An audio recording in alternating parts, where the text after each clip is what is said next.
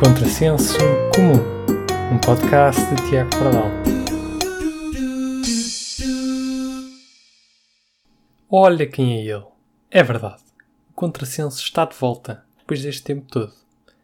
Só de pensar que da última vez que houve contrassenso ainda nem havia pandemia, nem na China, vejam lá.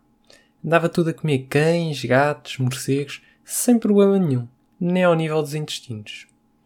Pois, estamos de volta para mais uma temporada de Contrassenso. Se bem que a última temporada nem foi bem uma temporada. Mas segue jogo. Então e o que é que se tem passado nestes últimos tempos? Ui, tanta coisa, desde a Graça Freitas e a sua falsa sensação de que percebe alguma coisa do que está a fazer, até aos velhotes que ou não sabem usar a máscara ou a retiram para falar com jornalistas. Mas devem pensar: ah, tens aí um microfone aí todo embrulhadinho, Estás aí armado em bom? Espera aí que já te foda. E avançam com uma tentativa de headshot da escarreta. Pois é, esta pandemia veio revelar que os nossos velhos são lixados. Na França, têm os coletes amarelos. Já cá, temos a Dona Cândida que se recusa a confinar. Enfim, cá é para isto que precisamos da polícia de intervenção para confinar velhos. Realmente têm razão quando dizem que Portugal é um país envelhecido. Uma das grandes alterações com o Covid foi o crescimento das plataformas de entregas de comida e as suas características mochilas quadradas. Eu acho que, na verdade, estas mochilas estão a cumprir a mesma função das linhas Nazca, aqueles desenhos no Peru. Cá embaixo parece só uma confusão de bicicletas, motas e trotinetes agrupadas nas proximidades de restaurantes, mas, se vistas do céu, são um jogo de Tetris em cada rua. Agora, eu só ainda não percebi o que é que acontece aos estafetas quando fazem uma linha. Tem a vítima dos pacotes de pastilhas. Epá, eu tinha vergonha de dizer que fui atacado por me terem arremessado um pacote de pastilhas elásticas tridente. Mas isso sou eu. Já se fosse uma caixa de semente, aí já sou capaz de perceber.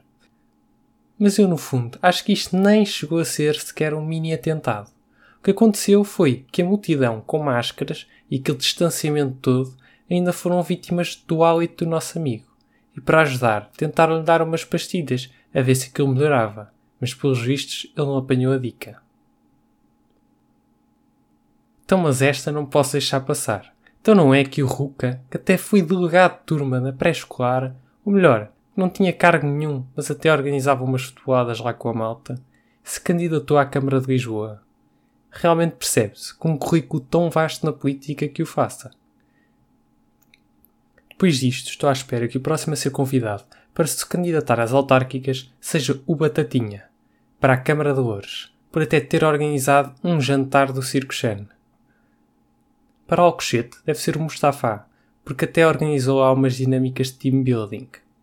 E pela mesma lógica, para o Porto deve ser o líder dos Super Dragões, Fernando Madureira, que dinamiza atividades.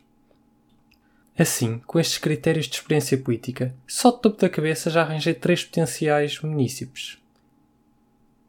Eu próprio também vou candidatar a uma junta de freguesia qualquer, por já ter organizado jantares de faculdade. Por isso, em termos de currículo político, estou aí taco a taco com o Nuno Graciano. Pois é, quem diria que só em 2021 é que íamos descobrir a verdadeira razão do Nuno Graciano ser careca afinal de contas, é mesmo só para tomar uma posição política. Então os youtubers? Epá, a mim esta história não me interessa muito, mas malta que tem como profissão invadir salas de aulas virtuais e atacar uns gajos que supostamente são criadores de conteúdos, mas que de conteúdo não têm nada, para mim não é nada. Toda esta confusão por esta malta ter criado um curso sobre criptomoedas, que aparentemente era caro e de pouco valia. Epá, mas para mim, quem é mais competente para falar de moedas invisíveis do que criadores de conteúdos que nunca fizeram conteúdos?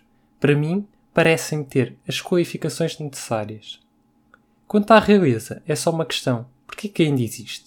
A nossa vítima de caixas de pastilhas elásticas devia ir atrás destes subsidiodependentes, que ganham uma mesada choruda e têm montes de propriedades, só porque sim e por serem filhos de quem são. Para além de serem subsidiodependentes, esta vida é-lhes concedida apenas devido ao nepotismo, um pouco como o PS. Ah, e já me esquecia de falar dos chalupas dos negacionistas, da Covid. Da Covid ou da Covid? Porque também há aqueles que teimam em dizer Covid. E também temos aqueles que dizem a doença Covid e não Covid. Na mesma frase, dizem Covid de duas maneiras diferentes. Enfim. Onde é que eu ia? Ah, sim, estes negacionistas. Os negacionistas, entre eles, têm duas coisas em comum. Primeiro, uns parafusos a menos, como é óbvio.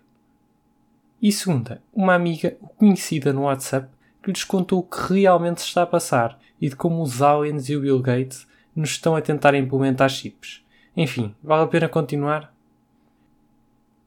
Eu não percebo a teimosia dos lunáticos das teorias da conspiração. Porquê sempre o Bill Gates? Combinaram num dia, olha, a partir de agora a culpa de tudo vai para o Bill Gates. E eles todos com os chapéus de folha de alumínio concordaram. Por hoje é tudo. Enfim, muita coisa para falar. Mas para a semana, em princípio, voltamos no regime normal. Mas não prometo nada. Não vai ser como a temporada 2. Se gostarem, ponham estrelas no iTunes, partilhem e essas coisas todas. E até à próxima.